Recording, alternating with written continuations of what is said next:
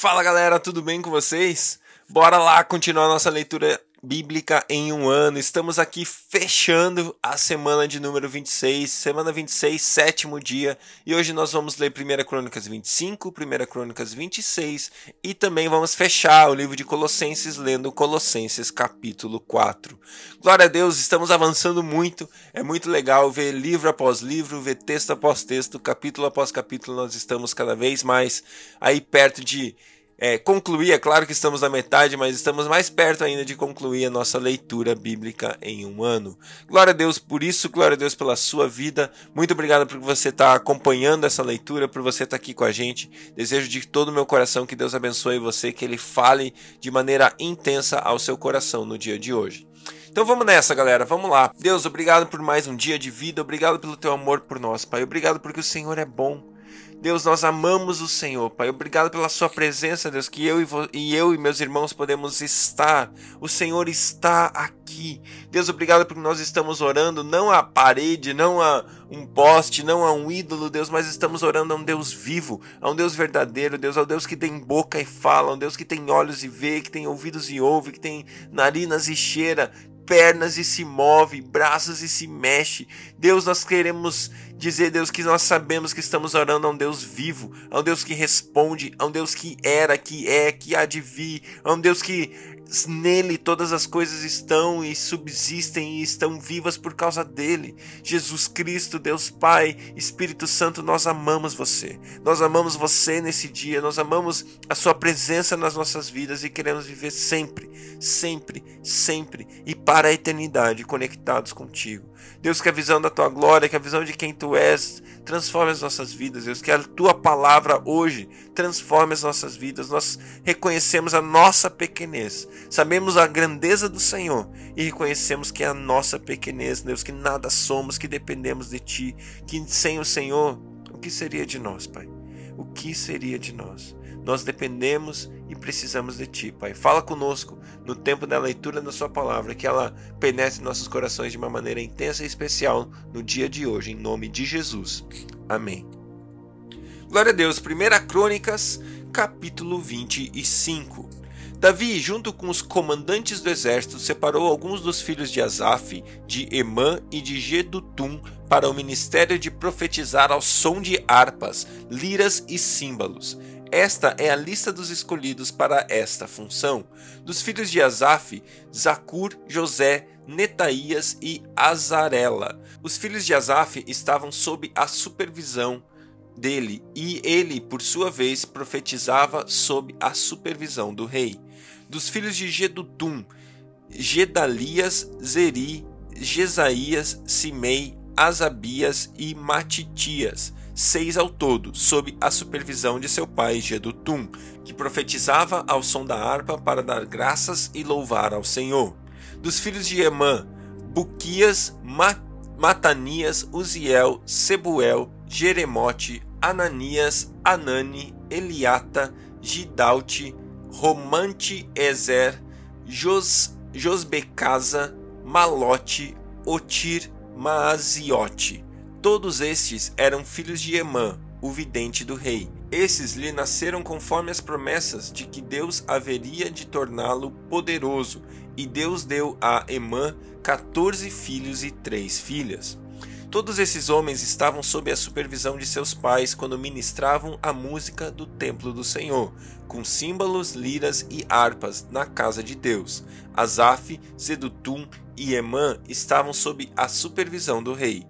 Eles e seus parentes, todos capazes e preparados para o ministério do louvor do Senhor, totalizavam 288. Então tiraram sortes entre os jovens e velhos, mestres e discípulos, para designar-lhes suas responsabilidades. A primeira sorte caiu para José, filho de Asaf, com seus filhos e parentes. Eram ao todo doze. A segunda para Gedalias, com seus filhos e parentes. Eram ao todo doze. A terceira para Zacur e seus filhos e parentes, eram ao todo doze. A quarta para Is, Isri e seus filhos e parentes, eram ao todo doze. A quinta para Netanias, com seus filhos e parentes, eram ao todo doze. A sexta para Buquias, com seus filhos e parentes, eram ao todo doze. A sétima para Gesarela, com seus filhos e parentes, eram ao todo doze. A oitava para Jesaías, com seus filhos e parentes, eram ao todo doze. A nona para Matanias, com seus filhos e parentes, eram ao todo doze. A décima para Simei, com seus filhos e parentes, eram ao todo doze. A décima primeira para Azarreel, com seus filhos e parentes, eram ao todo doze. A décima segunda para Azabias, com seus filhos e parentes, eram ao todo doze. A décima terceira para Subael, com seus filhos e parentes, eram ao todo doze a décima quarta para Matitias, com seus filhos e parentes, eram ao todo doze. A décima quinta para Jeremote, com seus filhos e parentes, eram ao todo doze.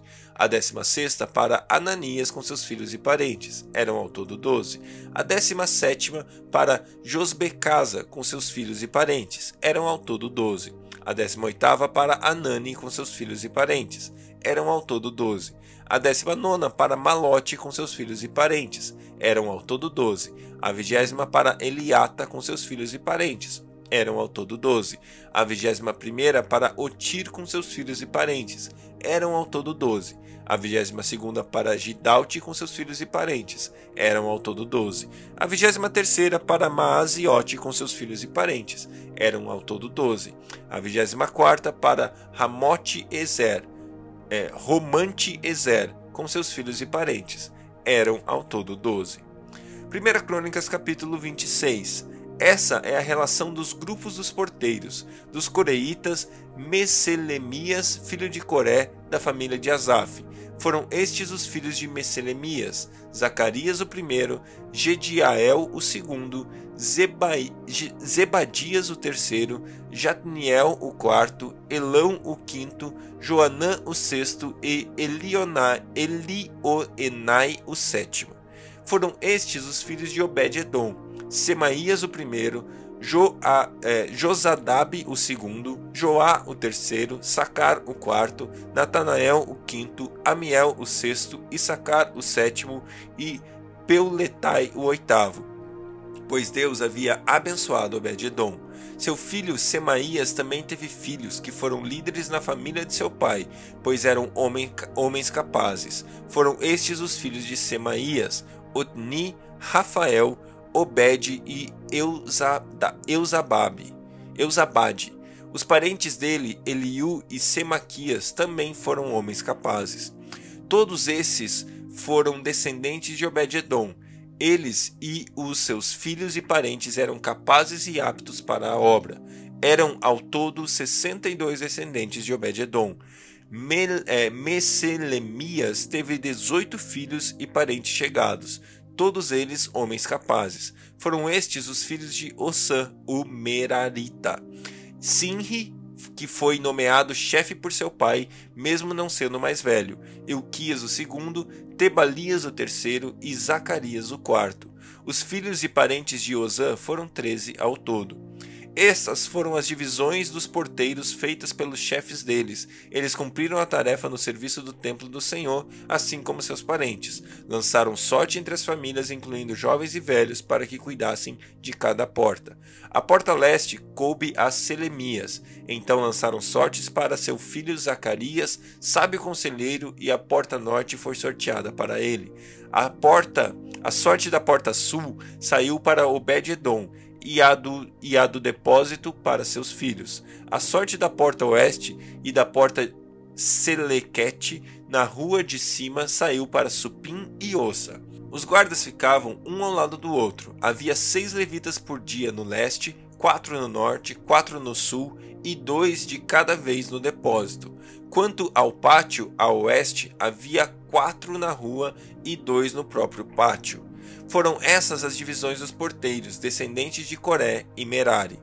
Outros dos seus irmãos levitas estavam encarregados dos depósitos dos tesouros do templo do Senhor e do depósito das dádivas sagradas. Os gersonitas, descendentes de Ladã, que eram chefes de famílias pertencentes a Ladã, foram Jeiele e seus filhos, Zetã e Joel, seu irmão, estavam encarregados da tesouraria do templo do Senhor. Dos filhos de Anrão, de Issar, de Hebron e de Uziel, Sebuel, um descendente de Gerson, filho de Moisés, era o oficial encarregado dos depósitos dos tesouros. Seus parentes, por parte de Eliezer, foram seu filho Rebaías, que foi o pai de Jesaías, o avô de Jorão e bisavô de Zicre, o trisavô de Selemote. Selemote e seus parentes estavam encarregados de todos os tesouros consagrados pelo rei Davi, pelos chefes de famílias, que eram comandantes de mil e de cem, e pelos outros líderes do exército. Eles consagraram, consagravam parte dos despojos tomados em combate para a manutenção do templo do Senhor, e todas as dádivas consagradas pelo vidente Samuel, por Saul, filho de Quis, por Abner, filho de Ner, por Joabe, filho de Zeruia, e todas as demais dádivas sagradas estavam sob os cuidados de Silemote e seus parentes. Dos filhos de Issar, Kenanias e seus filhos ficaram responsáveis pelos negócios públicos de Israel, atuando como oficiais e juízes. Dos filhos de Hebron, Asabias e seus parentes ficaram responsáveis por todo o trabalho do Senhor e pelo serviço do rei em Israel, a oeste de Jordão. Ao todo eram 1.700 homens capazes. De acordo com os registros genealógicos das famílias hebronitas, Geri Gerias foi o chefe delas. No ano 40 do reinado de Davi, fez-se uma busca nos registros e entre os descendentes de Hebron encontraram-se homens capazes em Jazar e Gileade. Gerias, Gerias tinha 2.700 parentes, homens capazes e chefes de famílias, que o rei encarregou de todas as questões pertinentes a Deus e aos negócios do rei nas tribos de Ruben e de Gade, e na metade da tribo de Manassés. Glória a Deus. Vamos lá, Colossenses capítulo 4. Senhores, deem a seus escravos o que é justo e direito, sabendo que vocês também têm um Senhor nos céus. Dediquem-se à oração, estejam alerta e sejam agradecidos. Ao mesmo tempo, orem também por nós, para que Deus abra uma porta para a nossa mensagem, a fim de que possamos proclamar o mistério de Cristo pelo qual estou preso.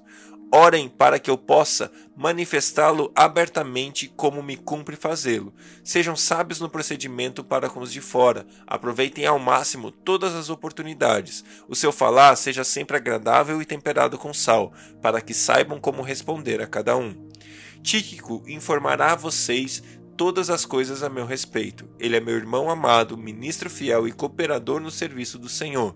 Eu o envio a vocês precisamente com o propósito que saibam de tudo o que se passa conosco e para que ele lhes fortaleça o coração. Ele irá com Onésimo, fiel e amado irmão que é um de vocês. Eles irão contar tudo o que está acontecendo aqui. Aristarco, meu companheiro de prisão, envia saudações, bem como Marcos, primo de Barnabé. Vocês receberam instruções a respeito de Marcos, e se ele for visitá-los, recebam-no. Jesus, chamado Justo, também envia saudações. Estes são os únicos da circuncisão que são meus cooperadores em favor do reino de Deus. Eles têm sido uma fonte de ânimo para mim. Epáfras, que é um, dos, é um de vocês e servo de Cristo Jesus, envia saudações. Ele está sempre batalhando por vocês em oração para que, como pessoas maduras e plenamente convictas, continuem firmes em toda a vontade de Deus. Dele dou testemunho de que se esforça muito por vocês e pelos que estão em Laodiceia e em Hierá Hierápolis. Lucas, o médico amado, e Demas enviam saudações. Saúdem os irmãos de Laodiceia, bem como Ninfa e a igreja que se reúne em sua casa. Depois que esta carta foi lida entre, for lida entre vocês, façam que também seja lida na igreja dos Laodicenses e que vocês igualmente leiam a carta de Laodiceia. Digam a Arquipo cuide, cuide em cumprir o ministério que você recebeu do Senhor. Eu, Paulo, escrevo esta saudação de próprio punho. Lembre-se das minhas algemas, e a graça seja com vocês. Glória a Deus, glória a Deus pela sua palavra, glória a Deus pelo dia de leitura que nós acabamos de, te ver, de ter. Que Deus abençoe o seu dia e até amanhã.